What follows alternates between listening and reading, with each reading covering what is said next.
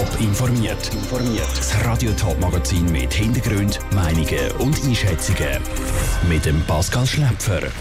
Welche Corona-Massnahmen hat der Bundesrat heute aufgehoben?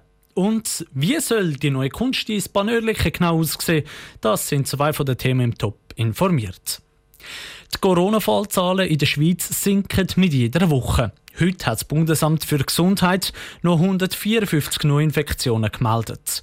Der Bundesrat macht darum einen weiteren grossen Lockerungsschritt, gibt der Gesundheitsminister Alain Berset bekannt. Im Moment haben wir eine sehr gute Situation, aber klar mit dem Ziel, so rasch wie es möglich ist, wie es vernünftig ist, zu eröffnen. Das war immer das Ziel des Bundesrates. Und welche Massnahmen das ab dem Samstag gelockert werden, das weiss Celine Greising. In der Corona-Krise sind laut dem Bundesrat zwei Sachen ein Game Changer. Zum einen die Impfung und zum anderen das Covid-Zertifikat für Geimpfte und Genesene. Mit dem Covid-Zertifikat sind zum Beispiel wieder Grossveranstaltungen möglich, und zwar ohne Obergrenzen von Teilnehmern. Dank dem Zertifikat dürfen auch die Discos nach mehr als einem halben Jahr wieder aufmachen. Aber auch dort spielt das Zertifikat eine wichtige Rolle, erklärt Michael Gerber vom Bundesamt für Gesundheit BAG vor den Medien. Ja, Diskotheken, Tanzlokale, Tanzveranstaltungen dürfen nur mit Personen durchgeführt werden, die ein Zertifikat vorweisen können. Äh, Tanzveranstaltungen für Personen, die das nicht vorweisen können, sind nach wie vor verboten. Verboten ist aber nicht mehr viel. In den Restaurants dürfen ab dem Samstag wieder unbegrenzt viele Leute am Tisch hocken. Das einfach mit Abstand zu den anderen Gästen. Weiter lockert der Bundesrat die Maskenpflicht. Sie gilt ab dem Samstag eigentlich nur noch in geschlossenen Räumen. In der Sekundarstufe 2, also in den Berufsschulen und Gimmis, wird die Maskenpflicht sogar im Klassenzimmer aufgehoben. Auch die Studenten dürfen sich freuen. Sie dürfen nämlich wieder alle ihre Kurse vor Ort besuchen, sagt der Gesundheitsminister Anne Berset. An den Universitäten und auch an Fachhochschulen in der höheren Berufsbildung und in der Weiterbildung können wieder alle Kurse vor Ort stattfinden und das ohne Beschränkung der Anzahl Personen. Die Schweiz macht ab dem Samstag also einen grossen Schritt zurück in die Normalität. Trotzdem betont der Bundesrat, jetzt nicht übermütig zu werden. Die Schweiz sei immer noch im zweiten Teil vom Drei-Phasen-Plan, der Stabilisierungsphase. Die dritte, die Normalisierungsphase, könne erst dann eingeleitet werden, wenn alle Impfwilligen zweimal geimpft worden sind. Der Beitrag von der Selin Greising. Aktuell ist in der Schweiz etwa ein Drittel der Bevölkerung vollständig gegen das Coronavirus geimpft. Die meisten der Leute haben auch schon ihr Covid-Zertifikat bekommen.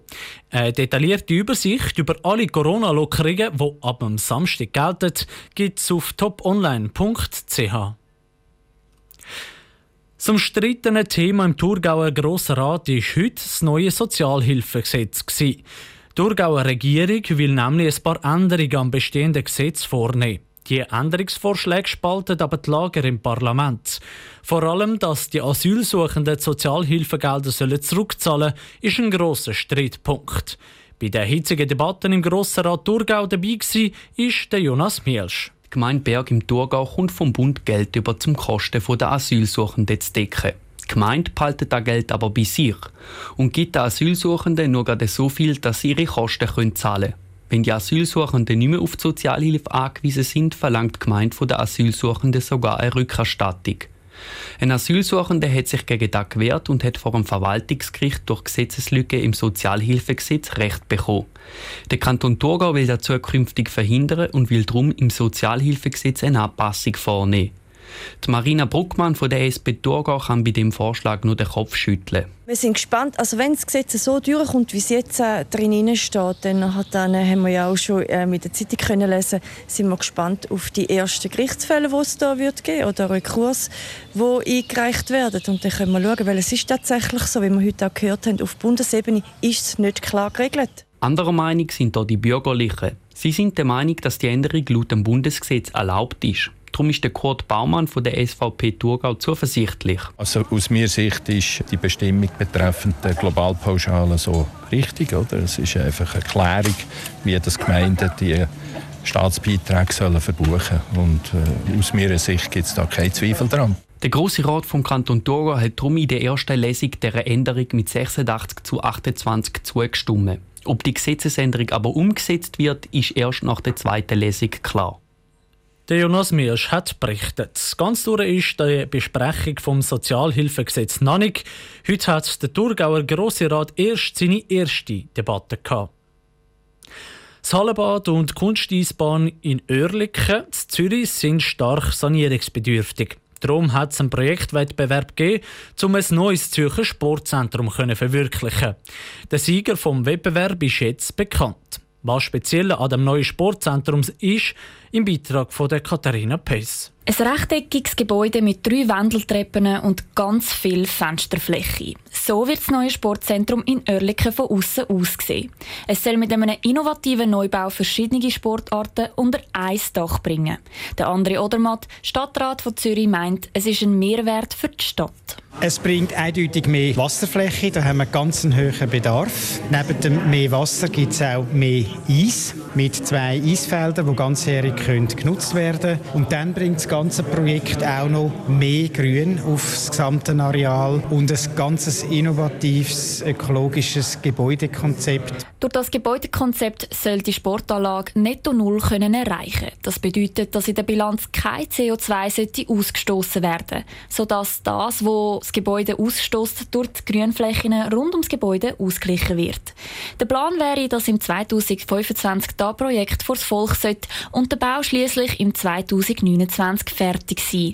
Es wird in der Bauphase fast keinen Unterbruch von der Benutzung der bisherigen Anlagen geben, sagt Filippo Leutenegger, Stadtrat der Stadt Zürich. Die Eishalle kann man weiter brauchen, das Hallenbad ebenfalls, aber bei den Sportplätzen, bei den Rasensportplätzen gibt es äh, vier, die in der Zwischenzeit während der Bauphase nicht gebraucht werden können. Und erst nachher gibt es noch ein zusätzliches auf dem Dach. Nicht nur ein Fußballfeld auf dem Dach wird es geben. Die beiden Eishallen werden auch übereinander liegen.